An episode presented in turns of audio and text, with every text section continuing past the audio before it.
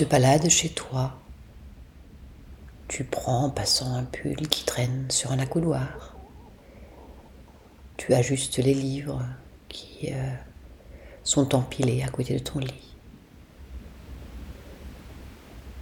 Tu fais mille et un petits gestes pour rendre ton intérieur plus ordonné, plus joli, moins encombré, plus à ton goût. Et si tu t'arrêtais pour te rendre compte pourquoi, au nom de quoi tu fais tout, tous ces petits ajustements?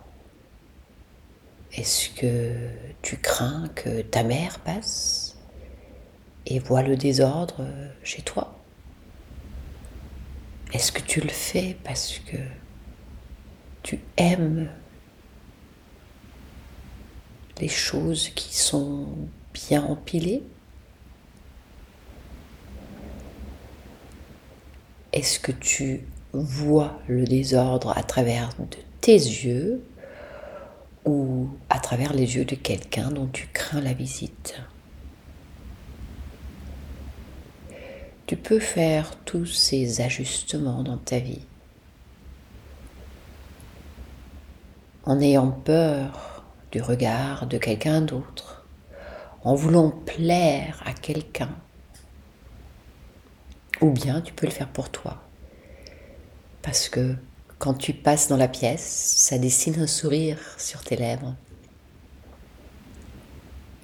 Parce que ça te met en joie de voir comment les choses sont organisées ou pas.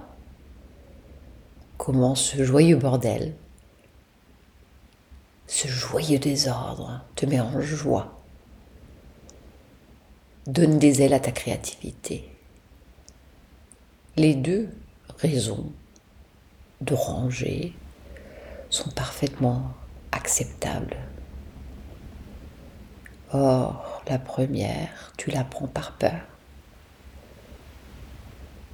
La deuxième, parce qu'elle te met en joie.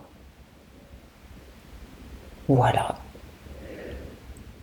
une réflexion intéressante.